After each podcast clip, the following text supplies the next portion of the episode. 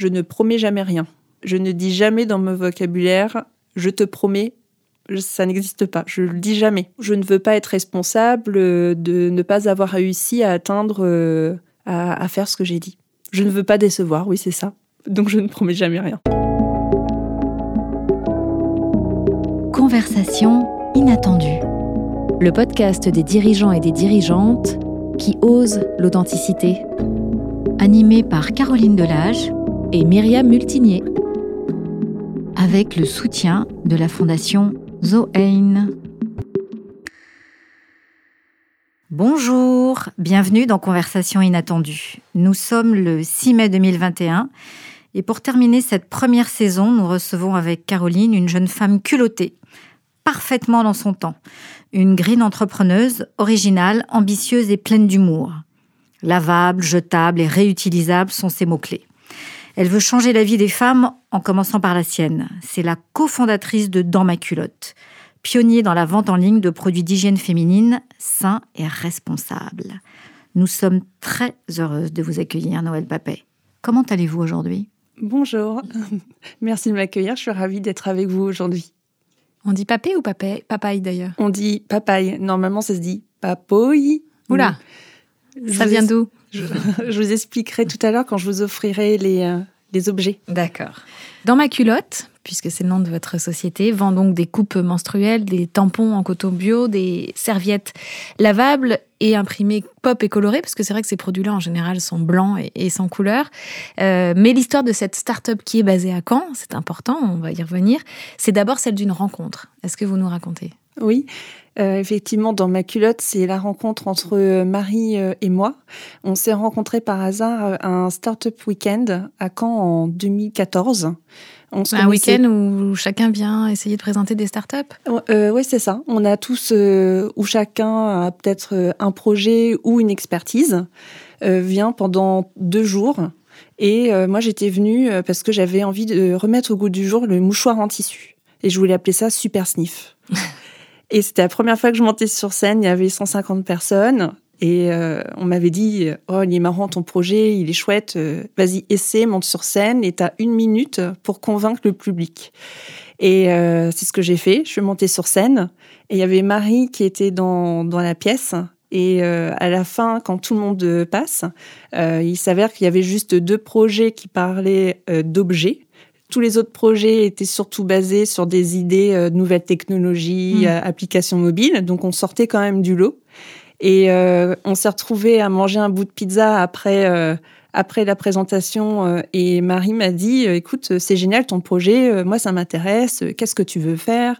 Et le lendemain du projet elle m'a dit écoute Noël moi j'ai réfléchi cette nuit et ça continue depuis cinq ans des fois elle arrive le matin en disant j'ai réfléchi à un truc et, euh, et elle m'a dit bon bah voilà, moi ça fait euh, depuis euh, cinq mois que je travaille sur un projet. Ça s'appelle Dans ma culotte. Alors là j'étais mort de rire. Elle me dit bah écoute, je suis en train de prototyper des serviettes hygiéniques lavables. Alors déjà j'avais jamais entendu parler de ce produit-là avant. En 2014 c'était moins à la mode, c'est vrai. Ah oui ça c'est sûr. Et quand elle m'a parlé de son projet, euh, déjà, le nom m'a carrément plu. J'ai trouvé hmm. ça euh, peps, euh, culotté, justement. Et six mois plus tard, on a lancé Dans ma culotte. Et ces six mois ont été hyper importants. ça, ça nous a permis de nous connaître. Ma Marie m'a raconté aussi sa propre histoire, parce qu'il y a quelques années, elle était partie aux États-Unis, elle avait découvert les serviettes hygiéniques lavables. Ses copines en parlaient en fait pendant les apéros. Alors qu'en France, c'est un sujet tabou. Ah oui, complètement. Ah, euh, les règles. Ah, bah oui, et, oui, Et, puis même ce sujet, il faut reconnaître que notre génération, on, était hyper contente justement de ne pas se taper euh, les serviettes de nos mères qui étaient obligées de se les laver. Ouais. Donc c'est ça qui est fou, c'est que on revient quand même à quelque chose que nos mères et nos grand-mères ont connu. Effectivement, mais on a quand même quelque chose en plus que tous ces ah. produits n'avaient pas avant. C'est quoi? C'est le développement des nouvelles technologies euh, textiles qui ont permis d'avoir des, euh, des produits qui sont beaucoup plus innovants, performants et qui permettent d'avoir des produits qui sont plus confortables, plus discrets, plus discrets, de meilleure qualité, euh, qui sont fiables et qui évitent aussi les fuites. Et ça, c'est vrai que on, nous avait reproché de faire un, retour en arrière. Et mais grâce aux nouvelles technologies textiles, en tout cas, on peut dire que vous faites un bond en avant. Exactement, tout à fait. et, son histoire donc lui vient de son expérience aux États-Unis, son idée lui vient de son expérience aux États-Unis? Oui, et quand elle est revenue en France, elle a vu qu'il y avait rien du tout en France, qu'il n'existait rien. Euh, et euh, elle, a fait face à des problèmes d'infertilité. Et elle s'est posé la question comment je consomme? Qu'est-ce que je dois changer dans ma consommation? Elle a arrêté de fumer. Elle a commencé à faire euh, à manger bio. Elle a changé toutes ses habitudes et elle s'est posé aussi la question de la toxicité des tampons qu'elle avait utilisés mmh. depuis le début, depuis qu'elle était ado. Elle s'est dit bah pour pour que ça n'arrive pas à d'autres personnes, j'en ai marre de mon job, je quitte tout et euh, j'ai envie de créer vraiment. Euh, elle était ingénieure informatique.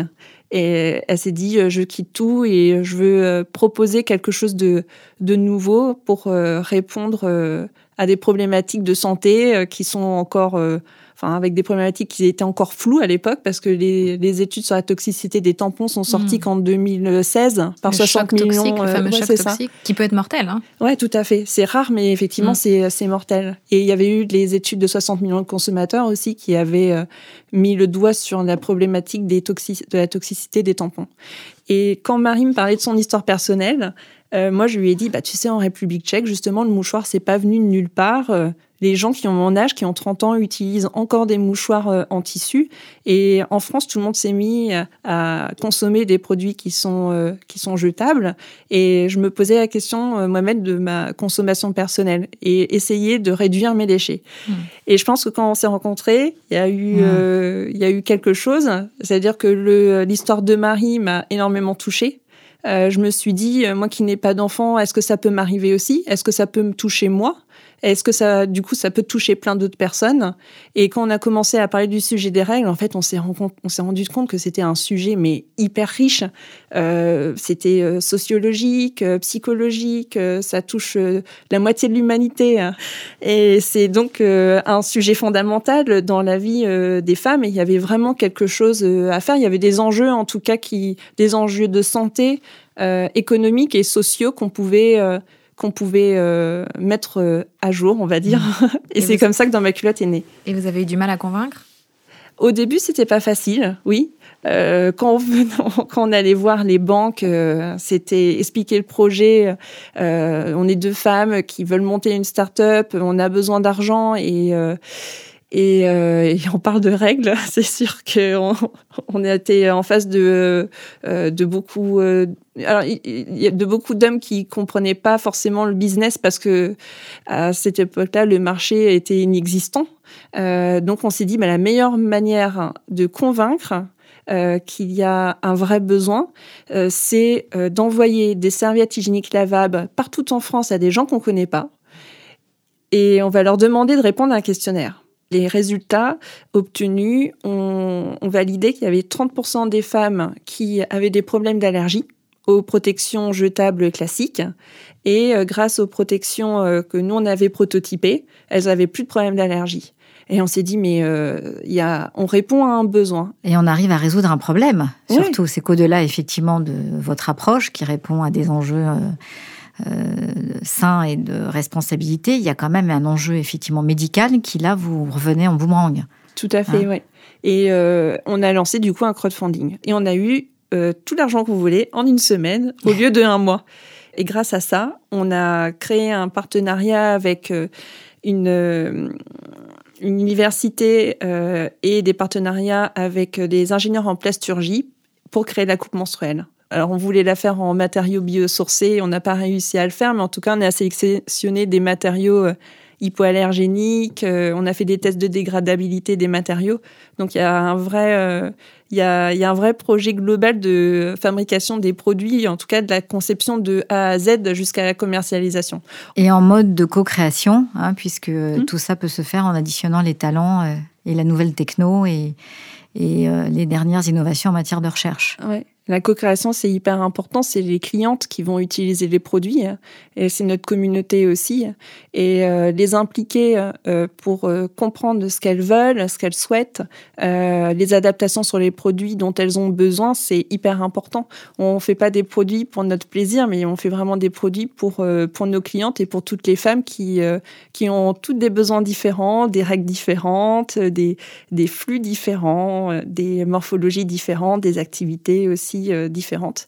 C'est pour ça qu'on a décidé de ne pas s'arrêter euh, à la réalisation et à la fabrication des serviettes lavables, mais de proposer toute une gamme complète euh, de produits pour le cycle menstruel, justement pour accompagner toutes les femmes à chaque moment de, leur cycle.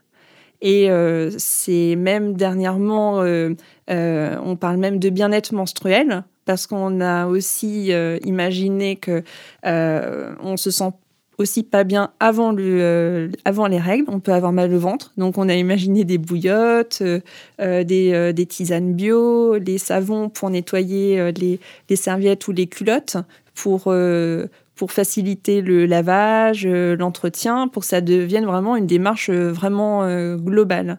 Et donc aujourd'hui, pour aller au bout de l'histoire, vous êtes combien de salariés et quel, quel chiffre d'affaires vous réalisez?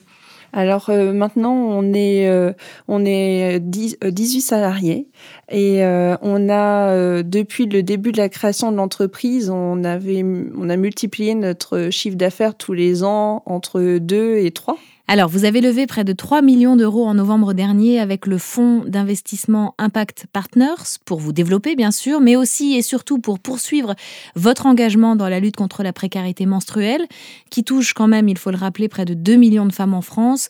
Vous distribuez des protections périodiques euh, lavables auprès d'universités, d'associations étudiantes. En fait, vous ne concevez pas l'entrepreneuriat sans engagement, sans impact social? Euh, oui, déjà un, engagement euh, personnel. Déjà, c'est hyper euh, important de croire à 100% à son projet. C'est hyper important. moi, je me voyais pas créer une entreprise pour fabriquer des objets qui allaient rester dans un appartement, même si j'adore le design et j'adore les meubles, etc. je pense que j'avais besoin de quelque chose de plus fort pour donner du sens à ma vie, parce que le travail fait partie de la vie. Et et euh, justement sur euh, la précarité euh, menstruelle et sur les entreprises qui, en tout cas, décident de d'avoir un impact soit sur l'environnement, soit un impact social. je comprends tout à fait. Et souvent, on nous disait, mais vous êtes une association ou mmh. alors vous êtes une entreprise au tout début, avant même de lever des fonds parce que euh, dès euh, le début de la création de l'entreprise, même en 2015, on faisait des événements, on coordonnait le Menstrual Hygiene Day, qui est le 28 mai, une journée mondiale euh, pour lutter contre les tabous justement des règles, qui a été créée par une ONG allemande qui s'appelle Wash United et qui, et qui coordonne 150 associations partout dans le monde. Et nous, on était les premières à créer un événement en France sur ce sujet-là. On a donné des protections euh, au Maroc et au Burkina Faso. Et c'est en 2016 où on s'est dit, mais on est en train de donner des protections périodiques à des personnes qui se trouvent en dehors de France. C'était génial de faire ça, mais on s'est posé la question, mais qu'est-ce qui se passe aussi en France? Les femmes qui vivent euh, dehors, qui sont sans abri, hein, comment font-elles pour vivre leurs règles au quotidien? Et c'est à peu près à ce moment-là, mmh. en France, où des associations comme Règles élémentaires ont commencé à se constituer et à commencer à faire des collectes euh, pour justement donner des protections aux femmes sans abri, aux aux femmes qui se trouvent en situation de précarité menstruelle. Et euh, nous-mêmes, euh, au fur et à mesure, quand on grandissait, tous les ans, on a donné, alors au début c'était 15 protections, euh, l'année d'après on a donné 100 protections, et ainsi de suite. Et maintenant, depuis 2019, on a déjà donné 20, 20 000, plus de 20 000 protections. Alors, on les vend à des faibles, très très faibles marges, à des prix solidaires aux universités, associations étudiantes et euh, aux CRUS. Et euh, pour nous, c'est euh, hyper important de, de on peut on peut être une entreprise vertueuse et aider les personnes qui sont dans, en précarité, que ce soit précarité menstruelle. Je pense que les, les entreprises ont leur rôle aussi dans la société. Euh, et, c'est pour ça qu'on donne des protections, en tout cas à ceux qui en ont besoin. En tant que cofondatrice, en tant que dirigeante, Comment est-ce que aujourd'hui vous arrivez à gérer au sein d'une entreprise ces fameuses trois missions, en tout cas que l'on comprend euh, que vous endossez, qui sont à la fois euh, une mission euh, sociale, une mission environnementale et puis une mission commerciale? Vous générez des bénéfices. Oui, bien sûr. Et comment vous arrivez en fait à rendre compatibles ces trois missions? Je pense qu'on essaie de trouver notre équilibre avec une entreprise ne peut pas vivre si on ne génère pas de chiffre d'affaires. C'est évident. Et on le répète aussi euh, très souvent aussi à nos salariés. Et on essaie de trouver un équilibre entre les actions que l'on mène et qui euh, les actions que l'on mène pour lutter par exemple contre la précarité menstruelle ou pour sensibiliser euh, euh tous les publics au cycle menstruel par exemple. Et on c'est pas du tout incompatible. Il faut juste trouver un équilibre et se dire ok s'il y a si on fait de l'acquisition sur un canal qui euh, génère le plus de chiffre d'affaires, bah, ça nous laisse, euh, on se concentre dessus. Et euh, le temps qu'on arrive à se dégager en évitant de s'éparpiller, bah, c'est du temps qu'on peut accorder à d'autres actions et à d'autres missions à, côté, à côté de celle de générer du chiffre d'affaires. Vous nous donnez le sentiment d'incarner par excellence ce fameux monde d'après que qu'on attend, qu'on espère, dont on parle beaucoup, notamment depuis cette crise sanitaire. Est-ce que vous avez la conviction que ce monde d'après, son temps est venu? Oui, euh, je, l'espère. Il faut être optimiste, je pense, dans ces, euh, dans ces situations, euh, dans ces situations-là. En tout cas, nous, ce qu'on a vu à notre niveau, c'est une vraie solidarité qui s'est créé euh, au tout premier confinement. Euh, quand on a été en France en pénurie, euh, en pénurie de masques, je pense que les, les, salariés, les dirigeants, tout le monde a essayé de son mieux de trouver des solutions pour être solidaire auprès du personnel soignant, pour toutes les personnes qui se retrouvaient à travailler alors que toutes les autres personnes étaient confinées.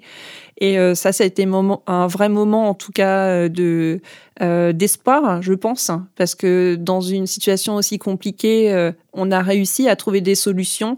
Tout le monde euh, s'est mis à travailler pour fabriquer des masques. Nous-mêmes, on en a fabriqué 65 000. Au début, quand il n'y en avait pas. Ouais, au début, mm. quand il n'y en avait pas, on a changé notre production et ça, on l'a fait avec l'aide de tous nos de tous nos partenaires. notre petite entreprise qui fabrique les, protections lavables à Valogne notre euh, partenaire qui fabrique les emporte-pièces à Paris. Euh, on a fait des allers-retours entre Caen et Paris pour récupérer du, matériel. Savoir faire ensemble aussi le collectif qui a été monté aussi par le CIP français Guillaume Gibaud pour rassembler tous les producteurs de matières premières et aussi tous les fabricants pour essayer de fabriquer des masques.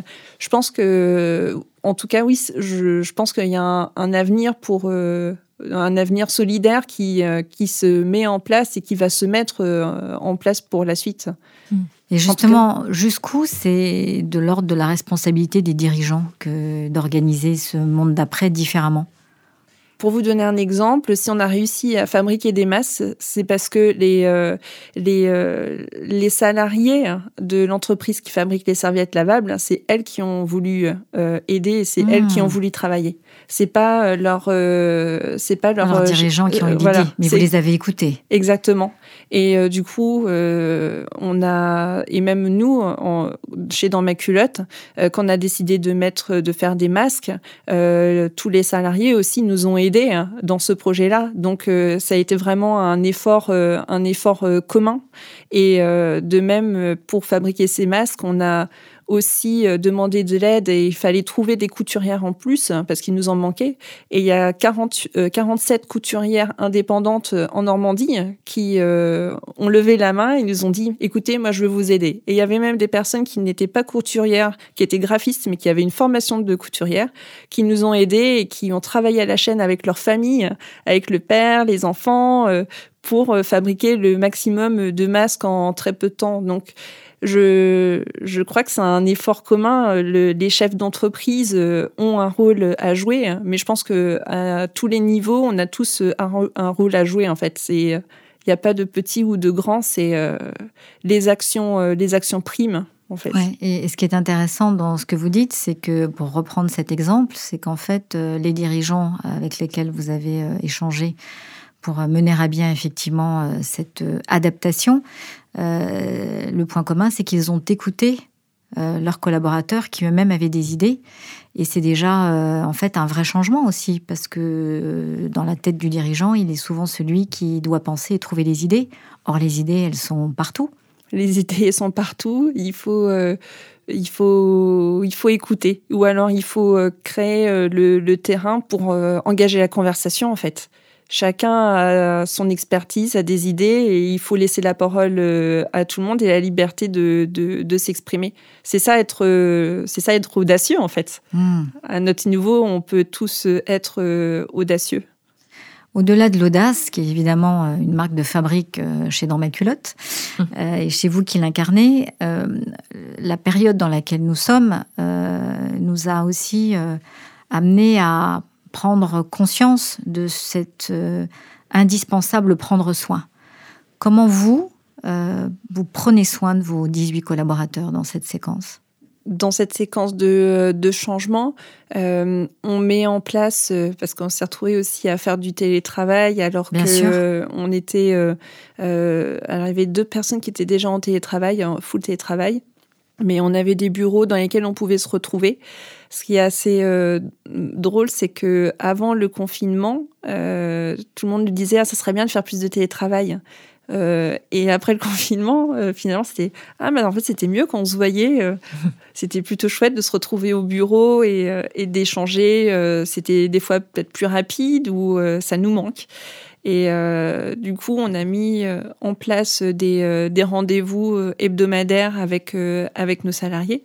On a laissé nos, bureaux ouverts et, disponibles pour trois, trois personnes maximum, parce qu'on a des colis de retour, des fois qui arrivent au bureau et du courrier qu'il faut gérer. donc, ça permet à certains d'entre eux de, de travailler aussi, de se voir une, voire deux fois par semaine en petits groupes pour continuer d'avoir du contact, euh, du contact ensemble. Et euh, après le bien-être, euh, après le bien-être des salariés, ça passe surtout par une écoute de leurs de leurs besoins, de travailler sur les projets, de se de se projeter dans l'avenir aussi. pour garder pour garder le, le cap et être à l'écoute en tout cas s'ils ont des besoins pour que la solitude n'existe pas en tout cas dans son entreprise mmh. à cause du télétravail. Et ça, c'est important vis-à-vis de vos salariés, mais donner un cap, rassurer, euh, leur euh, laisser entendre que le travail va continuer, que l'entreprise reste solide, euh, on prend sur soi aussi en tant que dirigeant. Est-ce que c'est important dans le même temps de prendre soin des dirigeants? Oui, c'est important de prendre soin de soi. Si on ne prend pas soin de soi, comment peut-on prendre soin des autres? Ça, mmh. c'est. Mais qui prend soin des dirigeants? Ah bah c'est euh, nous-mêmes. Euh, on a vraiment de la chance, euh, je pense, Marie et moi, de s'être rencontrés, d'être deux à bord et de d'être deux dirigeantes parce que euh, on a le soutien euh, l'une de l'autre. Euh, on a souvent entendu des amis qui sont qui sont seuls et qui dirigent tout seuls leur entreprise et il y a de réelles difficultés. Ça a l'air tellement difficile. Avec Marie, on se dit mais ils sont vraiment courageux parce que nous on a la chance d'être deux, mais quand on est seul, on a il faut vraiment s'entourer de d'autres personnes pour pour être soutenu dans des justement dans les moments difficiles parce que c'est là où on a vraiment surtout plus de besoins. et d'être écouté. Et d'être euh, écouté. Euh, en tout cas moi le, le soutien je l'ai par ma famille. Hmm. c'est mon mari qui est présent et, et qui m'écoute. Et le bien-être c'est la discipline et le c'est notre propre discipline personnelle. C'est de se dire aussi que il faut des fois savoir s'arrêter à temps. euh, s'arrêter pour se ressourcer et que euh, tant pis euh, si on n'est pas là quelques quelques jours, il faut mieux être en forme parce mmh. qu'on dirige mal quand on est fatigué et, c'est perturbant aussi pour les salariés. Donc couper quoi, par, par moment. Ah oui oui c'est sûr. Ah oui il faut couper, c'est obligatoire. Et, à obligatoire. deux, à deux on ressent pas la solitude du dirigeant? à, à, deux on, a toujours, on c'est toujours toujours très soutenu avec Marie. on se connaissait pas avant. C'est pas une création d'entreprise qui s'est basée sur. on entend souvent, on était amis. Mm. En fait, je pense que euh, j'y réfléchissais à quelques jours. Je me disais finalement, ça fait maintenant sept ans qu'on se connaît avec Marie et euh, c'est, on est dirigeants toutes les deux, on travaille, ok, mais euh, c'est le contraire, c'est l'amitié qui est arrivée avec le, travail. Et, et du coup, c'est bah, hyper important en fait qu'on soit honnête, euh, toujours euh, l'une envers l'autre, sincère. Euh, si on a un coup de gueule à passer, on le passe. il faut rester, il faut rester, il faut rester soi-même. Et même nous, en tant que dirigeante, on essaie en tout cas de d'apporter aussi du soutien à d'autres dirigeants qui, qui, se retrouvent dans qui peuvent se retrouver dans des situations aussi compliquées. Alors vous faites comment? Eh bien, on parle. On parle et on s'écoute. Dans un cadre particulier? Oh, Ça peut se faire par téléphone, il euh, n'y a pas de, de cadre particulier. Euh, moi, je sais, ça m'arrive de téléphoner à certaines euh, dirigeantes que je connais pour savoir comment elles vont, comment, parce que je sais qu'elles sont seules, comment ça va de leur côté, comment elles s'en sortent.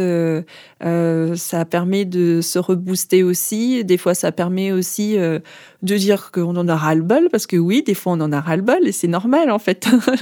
c'est et il faut savoir aussi le dire. On est on n'est pas parfaite. Il faut, euh, malgré tout, même si on veut que tous les dirigeants soient, parfaits, vous, euh, tous les salariés, vous, êtes en train de m'écouter, mais non, on n'est pas parfait hein. et on a plein de failles comme tout le monde. Et euh, des failles, des doutes? On a des failles, des doutes, des peurs et c'est, on est humain en fait. Et vous les exprimez à vos salariés? Ça nous arrive, oui. des fois, euh, quand euh, avec quand il y a beaucoup de fatigue, des fois il y a du craquage. quelle, est, quelle est la dernière fois euh, et la situation dans laquelle vous avez exprimé à vos collaborateurs vos doutes ou éventuellement vos angoisses la dernière fois, les doutes et les angoisses, bah, ça peut être des petites phrases du quotidien. C'est tout simplement, il y a deux jours, quand j'ai dit que j'allais venir aujourd'hui euh, enregistrer le podcast.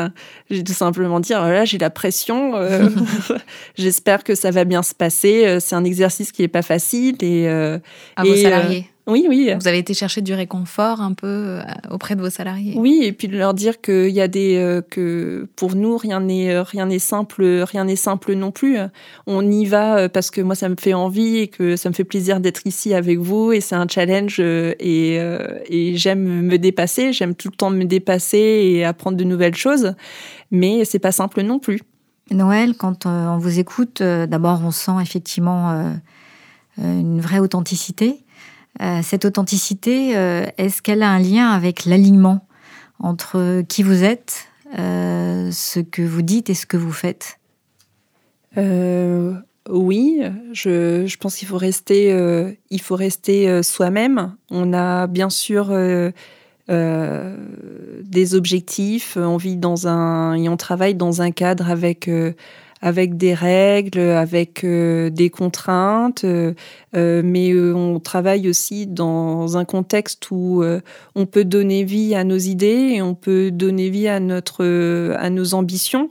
Et je pense que c'est en rapport aussi, on essaie de donner un petit peu de nous à chaque fois dans, dans l'entreprise et c'est pour ça que on y est très attaché et que l'entreprise doit être en alignement avec nous-mêmes.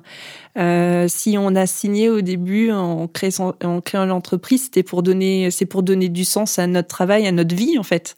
Mais est-ce qu'il y a un socle de valeurs sur lesquelles vous vous appuyez, sur lesquelles vous ne transigez pas? Euh, Oui, je pense le, respect en tout cas.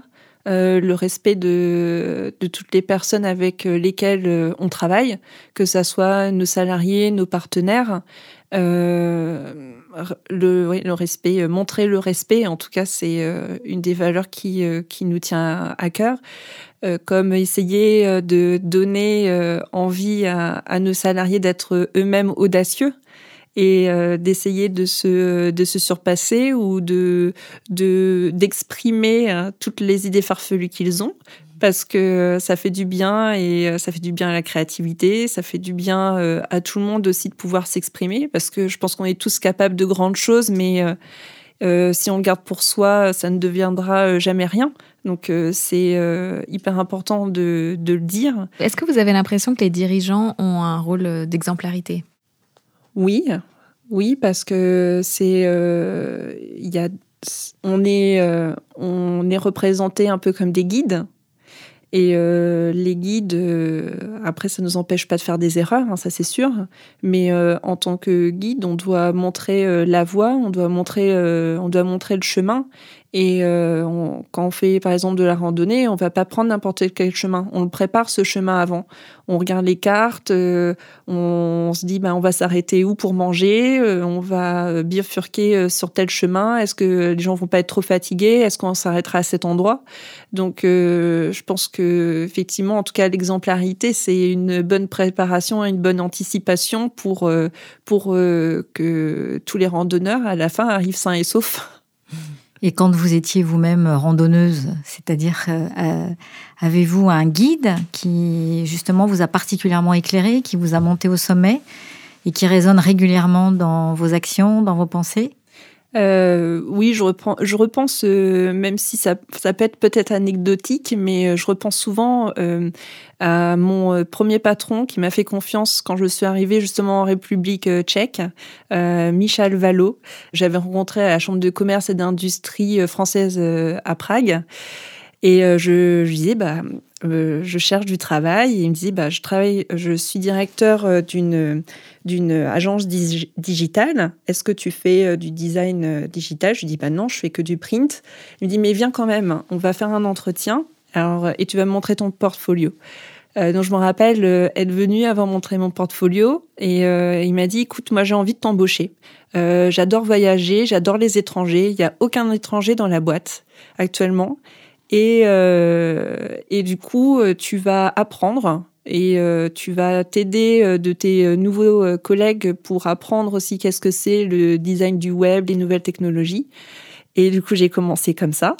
Euh, je me suis retrouvée euh, française euh, dans une entreprise tchèque avec des développeurs internet, des développeurs web tchèques dans ma dans ma dans la pièce dans laquelle j'étais et aussi web marketing.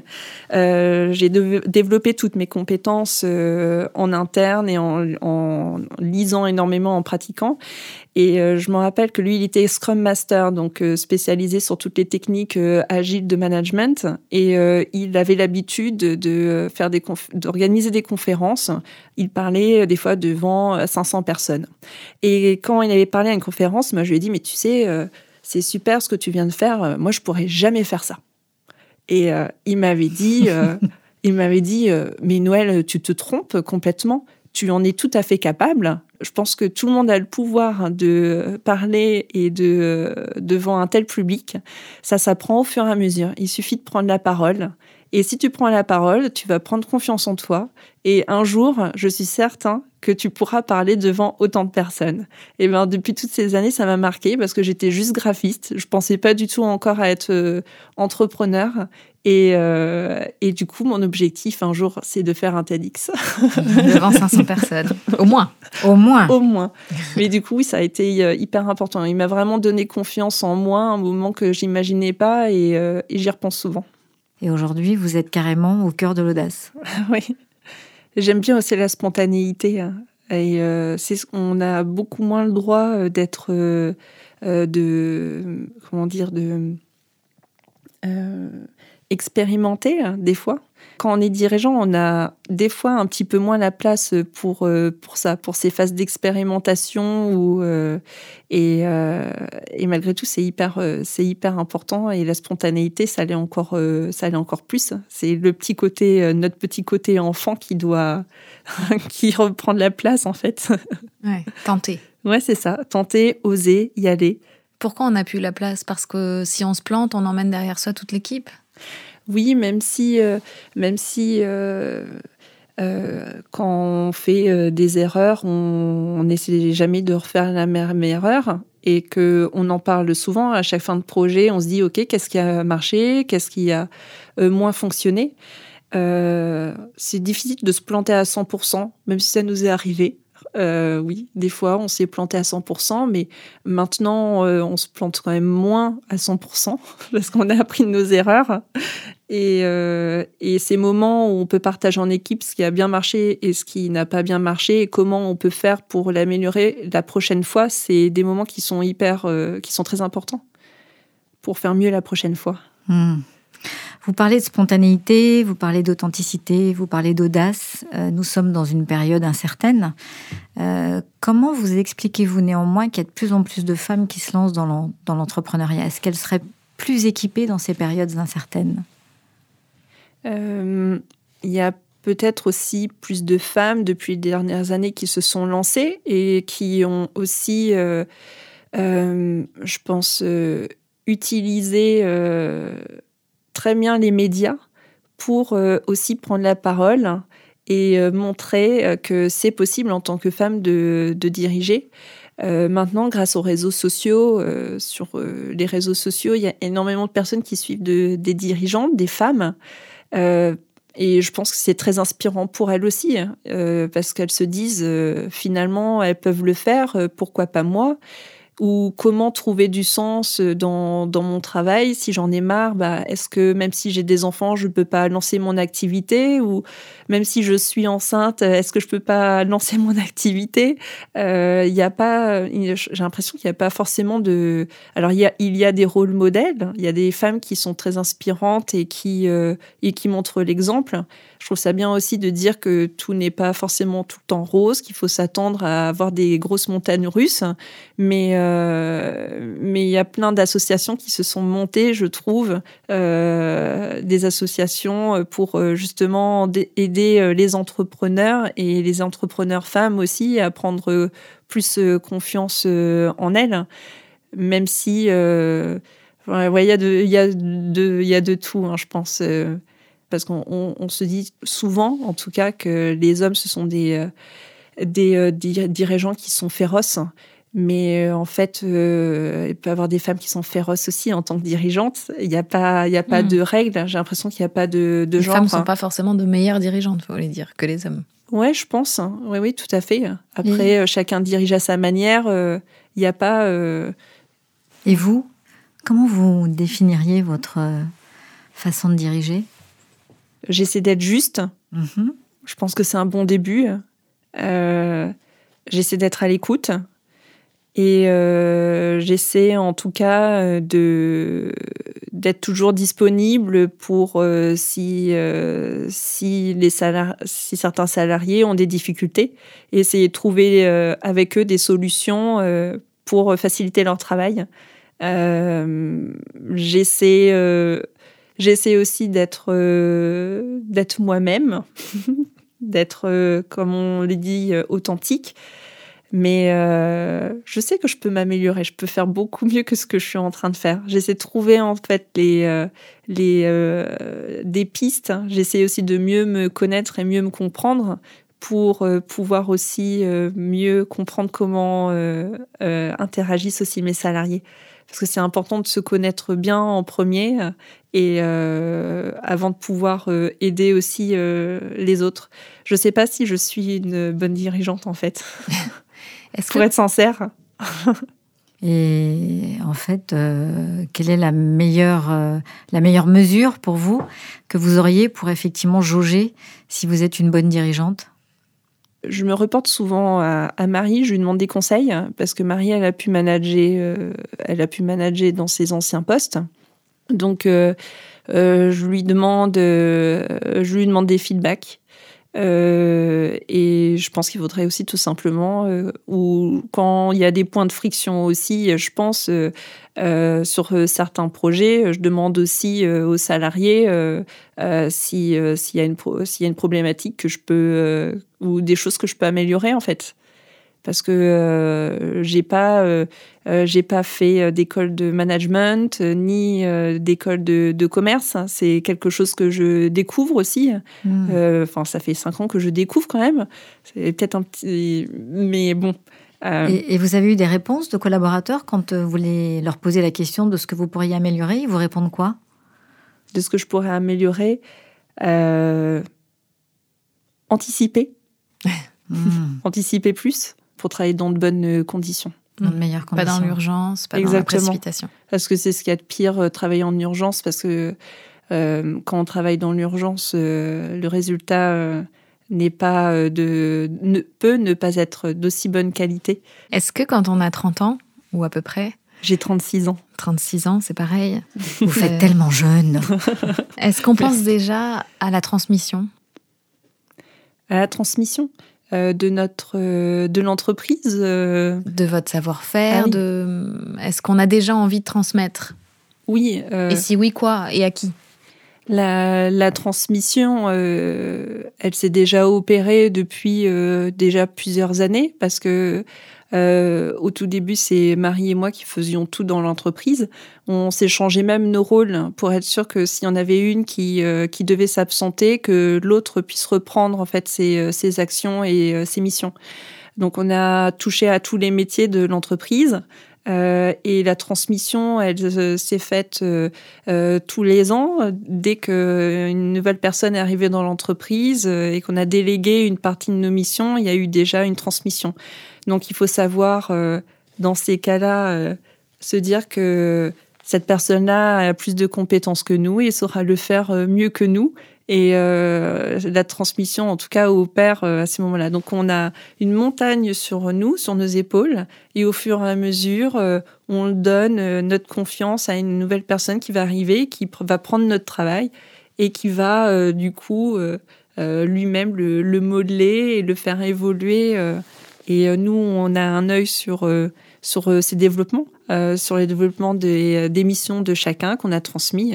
Et euh, la transmission se fait pour les, les salariés. les transmissions aussi, des fois, se font lors d'interventions, parce que j'ai pu aller dans, dans un collège aussi, il n'y a pas très longtemps, il y a un mois, pour parler auprès de collégiens à Paris. Et euh, là, la transmission, c'est euh, c'est faite aussi à ce niveau-là parce que le, but était de parler de qu'est-ce que c'est être entrepreneur, euh, de quoi on parle au quotidien. Et ce que j'ai adoré, en tout cas, poser comme question, c'est demander aux collégiens s'ils étaient entrepreneurs. Et ils comprenaient pas pourquoi je leur posais la question. Et je leur disais, mais vous pouvez être entrepreneur même euh, à votre âge. Euh, moi, je me rappelle, je faisais euh, de fimo, je faisais des paires, des colliers, je cousais des sacs et, et je, les vendais, je les vendais à ma famille ou à mes amis. Et ça, c'est déjà être entrepreneur et, et les mains se lever. Justement, parlons des jeunes. 92% d'entre eux, notamment des 15-25 ans, disent à quel point c'est important pour eux d'envisager de, un travail qui ait du sens et qui croise leurs valeurs. Vous leur dites quoi à cette jeunesse pour qu'elle puisse se projeter euh, dans ce monde qui est en train de se déconstruire, de se reconstruire, de se construire tout simplement? Je leur dis euh, d'y aller à fond et je leur dis d'aller sur le terrain aussi. Euh, on, s'est toujours dit, euh, et depuis plusieurs années, euh, finalement, qu'on se retrouve à faire des études, à être enfermé, à effectivement avoir euh, tout ce savoir, ces théories. Et quand il s'agit de les mettre en pratique, il y a des personnes qui ont perdu cinq ans de leur vie à travailler dans des universités pour finalement se rendre compte que le travail qu'ils font ne leur plaise pas. Moi, je trouve ça absolument terrible, en fait parce que c'est cinq ans de leur vie qu'ils ont perdu, euh, euh, ont perdu. Façon de dire, ils ont appris des choses, ça pourrait leur servir euh, peut-être sous sous une autre forme après, mais c'est quand même cinq ans, on n'est pas sur le terrain et, euh, et, je trouve ça dommage. Et je, trouve ça absolument génial de dire et de motiver aussi les jeunes euh, à passer par des cursus, euh, les contrats pro en alternance, euh, de ne pas avoir peur de faire une formation technique dès leur plus jeune âge s'ils en ont envie. Et surtout que leurs parents les, les soutiennent en fait dans cette démarche s'ils ont vraiment envie de le faire. Parce que on a besoin de tout dans on a besoin de tous les métiers dans dans le monde dans l'économie et, euh, Et euh, réussir, c'est pas forcément passer son bac et, après faire des Mmh. études. Est-ce a- alors vous nous avez parlé tout à l'heure de votre premier patron et de ce qu'il vous a dit et qui, qui est resté gravé en vous. Est-ce que euh, au-delà de, de ça, il y a un conseil en particulier qu'on vous a donné et, et que vous donnez à votre tour ou que, en tout cas, qui vous a marqué? Euh, tout est possible. Je- C'est peut-être un peu bateau, mais euh, quand, euh, quand, on a, euh, quand on a envie de quelque chose, je pense que on peut l'obtenir par n'im- par n'importe quel, par quel moyen. Il faut juste, il faut juste y aller, il faut se jeter à l'eau. Et parce que si on ne sait pas, on va regretter toute sa vie euh, de ne pas l'avoir réalisé. Et je trouve que le regret, c'est ce qu'il y a de pire. Enfin, je trouve que le regret, ça ronge de l'intérieur. Hmm. Et euh, c'est pas ce qui fait avancer. Et, euh, et oui, je me rappelle de plus jeune, même avant, de me dire il faut jamais regretter quoi que ce soit, il faut le faire. Et puis, bah, si ça marche pas, tant pis, mais au moins tu seras allé jusqu'au bout. Et qui vous avait dit ça? Je sais pas. Mais j'ai ça en tête depuis le début. Et, et- et du coup, vous Je sais n'avez, plus. du coup, vous n'avez aucun regret? Ben, en tout cas, euh, j'en ai très peu. Ou alors je les oublie et si on me les demande, je, je, je, je regrette rien, en tout cas. Enfin, il y a des choses que je pourrais peut-être regretter, mais euh, je pense que de manière générale, euh, j'y pense pas. Je me dis toujours, et aussi, je ne, je ne promets jamais rien. que vous ne puissiez tenir Exactement. Donc, je, je, ne, je ne dis jamais dans mon vocabulaire, je te promets, ça n'existe pas. Je ne le dis jamais. Je préfère Dites le. quoi? Je vais faire mon, Ouais, mon vous dites quoi, maximum. du Oui, ou euh, je dis euh, que, que je, je vais faire oui, je peux dire que je fais mon maximum, mais euh, je ne promets absolument euh, jamais rien. Parce que euh, je ne veux pas. euh, Décevoir? euh, oui, ou je ne veux pas être responsable euh, de ne pas avoir réussi à atteindre, euh, à, à faire ce que j'ai dit. Je ne veux pas décevoir, oui, c'est ça. Hmm, Et qu'on puisse vous le reprocher. Oui.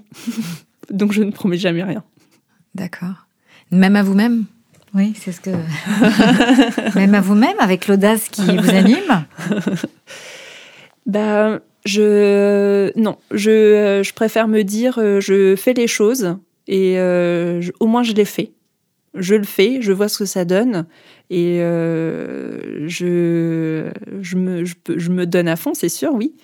Mais euh, je sais pas. La, la promesse, c'est quelque chose qui me, j'y arrive pas. J'arrive ouais. pas, j'arrive pas à promettre euh, et j'y vois pas d'intérêt en fait. Promettre pourquoi, pour qui, pour rass- pour euh, tu peux, on peut tout à fait rassurer une personne euh, sans lui promettre quoi que ce soit.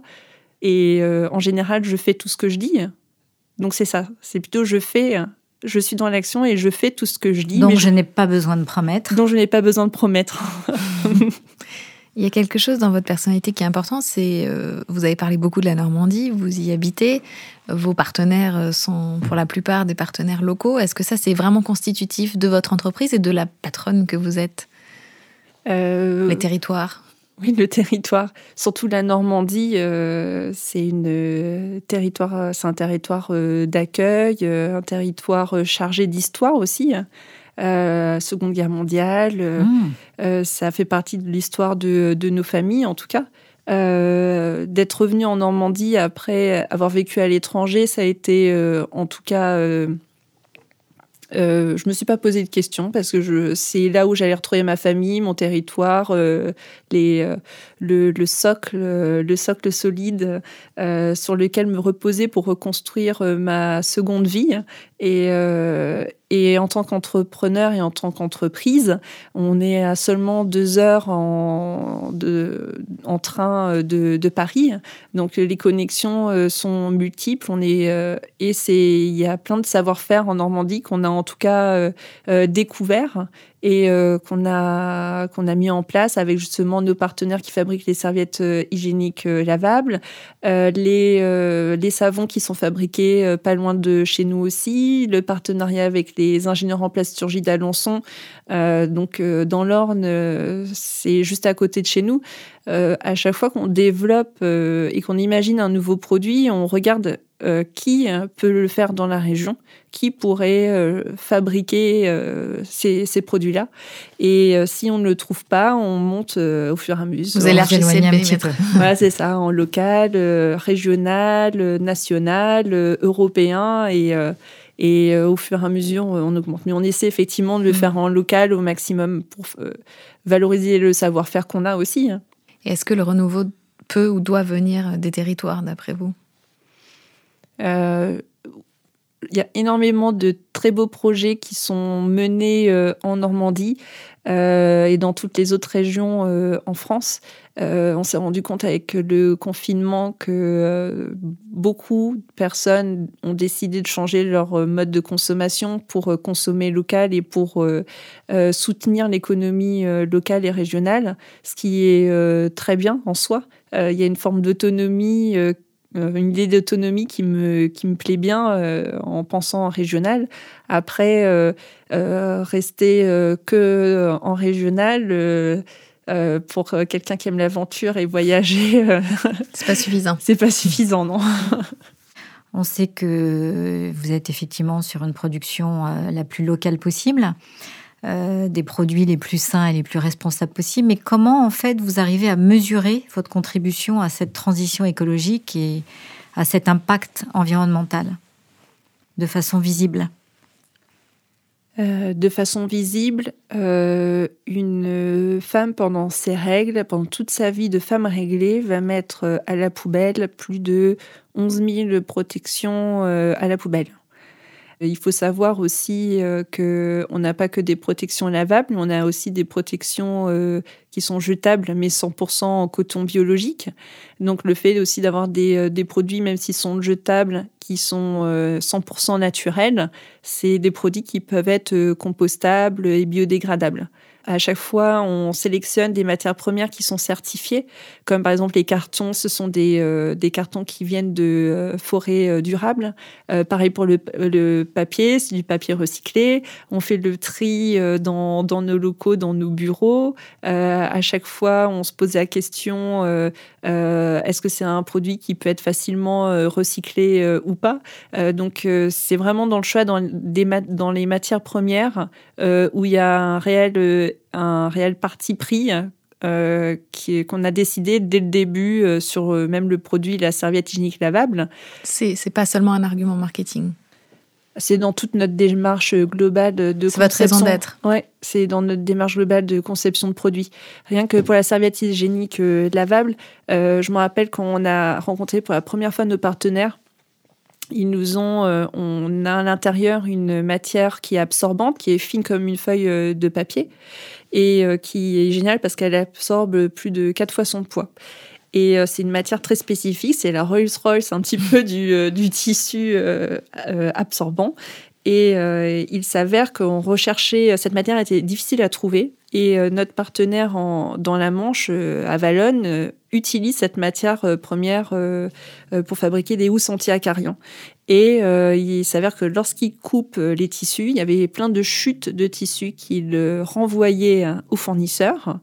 Et on leur a dit, mais c'est génial, ces chutes de tissus, elles ont exactement la bonne euh, taille parce qu'elles correspondent exactement à la largeur des serviettes euh, lavables. Et on leur a dit, mais est-ce qu'on peut travailler ensemble? Et comme ça, nous, on récupère toutes les chutes de tissus, ce qui nous permet de les réutiliser euh, pour les serviettes lavables. Et par exemple, c'est une démarche, c'est une démarche très concrète, très concrète, et, et on trouve ça génial en fait de pouvoir aussi réutiliser certaines matières premières euh, euh, pour la conception euh, de, nos produits. On termine tous nos entretiens par une série de petites questions rapides, mm-hmm. si ça vous va. Donc Noël, la question c'est vous êtes venu comment? Alors j'ai fermé la porte de chez moi, j'ai pris mon vélo, je suis allée à la gare, j'ai garé mon vélo, j'ai pris le train. Je suis arrivée à Paris, j'ai pris le métro et je suis arrivée jusqu'ici à pied. Pas mal. Est-ce qu'il y a quelque chose qui vous a énervé depuis le début de cette journée? Non. Rien? Oh, Il est un petit peu plus. Euh, j'étais pas préparée, j'avais pas mon parapluie. Heureusement, j'avais une écharpe que j'ai pu mettre sur la tête. Vous auriez pu mettre des serviettes qui absorbent jusqu'à qui absorbent. Ou une culotte? Ou une culotte. Ah ouais, une culotte. Et du coup, qu'est-ce qui vous a mis en joie? Aujourd'hui? Ouais. Euh, Moi, j'ai vu mon fils ce matin, euh, donc euh, ça m'a mis en joie. Est-ce que vous avez apporté un objet? On demande à tous nos invités d'apporter un objet qui lui tient à cœur, qui est symbolique. Oui, tout à fait. Je les ai ramenés. Ah, je vous les montre, je vous les donne. Ah ouais. Alors. Donc, vous en avez Ah. un chacun. C'est un paprika. Hmm. Mmh. C'est un poivron. Et pourquoi un poivron? Parce que euh, à mes heures perdues, euh, je suis euh, aussi jardinière. Euh, J'adore jardiner. Euh, ça me fait un bien fou. Euh, je déconnecte complètement et on a un très très beau jardin en, Norma- en Normandie qui avec un potager qui appartenait à mes grands-parents. euh, donc il y a toute une histoire euh, derrière et euh, et le poivron, c'est le fruit, le, le légume qui symbolise la Hongrie. Et donc, du coup, au début de l'émission, je vous ai dit que mon nom de famille, c'était Papaye. Ah oui, vous, de- vous nous deviez une explication. Exactement. Et en fait, ça se prononce normalement Papoi, parce que mon papa était hongrois. Donc, je suis 50% française et 50% hongroise. Et euh, donc, euh, je ne suis donc pas tout à fait française. Et la culture euh, de ma maison, c'est un peu différent de, de la culture française. Et c'est quelque chose, le paprika, qu'on a toujours eu dans le jardin, parce que mon père a toujours planté du paprika. Et c'est quelque chose qu'on aime beaucoup manger cru, avec un peu de sel dessus. Mmh. Et euh, du coup, euh, quand je jardine, et là je fais le, le parallèle entre l'entrepreneuriat et euh, le jardinage, c'est que quand justement c'est la période du printemps, c'est un moment génial quand on commence à jardiner parce qu'on sélectionne ses graines. Et quand je mets les graines, je pense tout de suite au moment où je vais pouvoir recueillir et aller couper les légumes et les fruits du jardin, et surtout au moment où on va pouvoir les partager à table, en famille ou avec les amis. Et euh, ce qui en tout cas, le parallèle avec l'entrepreneuriat, pour moi, c'est un peu la même chose. Euh, en tant que dirigeant, on sème des graines, on les met dans des pots, on les sélectionne, on doit en prendre soin, on les met ensuite en terre. C'est un processus qui est très long. Euh, je ne sais pas si vous avez déjà planté des arbres, mais les arbres poussent très lentement. Très lentement. voilà Pour bien s'enraciner. pour bien s'enraciner. Et euh, je trouve que l'entreprise, euh, c'est un peu la même chose. C'est pas, c'est pas, les résultats n'apparaissent pas tout de suite, mais en tout cas, c'est un long processus où on doit prendre soin des arbres, les tailler, on les regarde pousser. Euh, et euh, j'aime beaucoup euh, ce côté euh, où on peut troquer justement ces graines et quand on a fait trop de semis, on peut les donner. Mmh. Donc euh, j'espère que ça vous fera plaisir et vous pourrez goûter un paprika un peu salé chez vous euh, si vous avez un bac, euh, un bac ou un bout de terrain euh, à votre disposition. Il faut qu'on le replante. Il faut le replanter, oui. D'accord. Et en plus, en plus, on peut le replanter tel quel puisqu'il Ouais. est dans un pot biodégradable. Formidable. Merci, Voilà. beaucoup, Noël. Bah, je vous en prie. Comment vous avez envie de terminer cet entretien? Euh, J'aurais pu euh, faire un petit, euh, un petit air de piano, Ah, Euh, volontiers. mais je vais faire des fautes, c'est sûr. J'ai repris le piano pendant le confinement, mais j'en ai joué pendant au moins 11 ans. Euh, je vais faire des fautes, mais bon, ça peut être drôle. Je voulais surtout vous remercier pour, euh, pour euh, l'accueil, pour la conver- les conversations que nous avons eues aujourd'hui. Euh, et euh, j'espère qu'on pourra, qu'on se reverra. Et Mm. euh, j'espère que vous-même aussi, vous avez passé un bon moment, parce que moi, j'ai passé un bon moment en tout cas. Merci, Noël. C'était un très Mmh. joli On moment. a passé un très bon moment. Et je vous invite à passer au piano avec plaisir.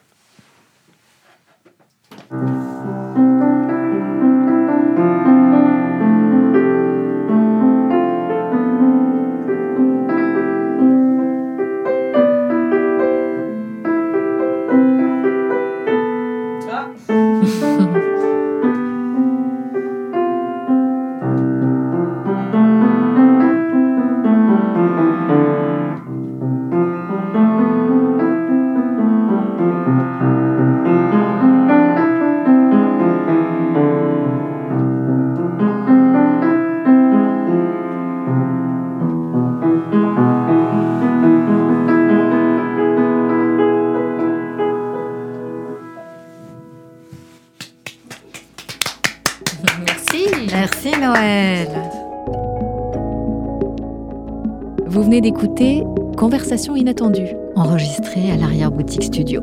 et avec le soutien de la Fondation Zoein. À très bientôt pour notre prochaine conversation.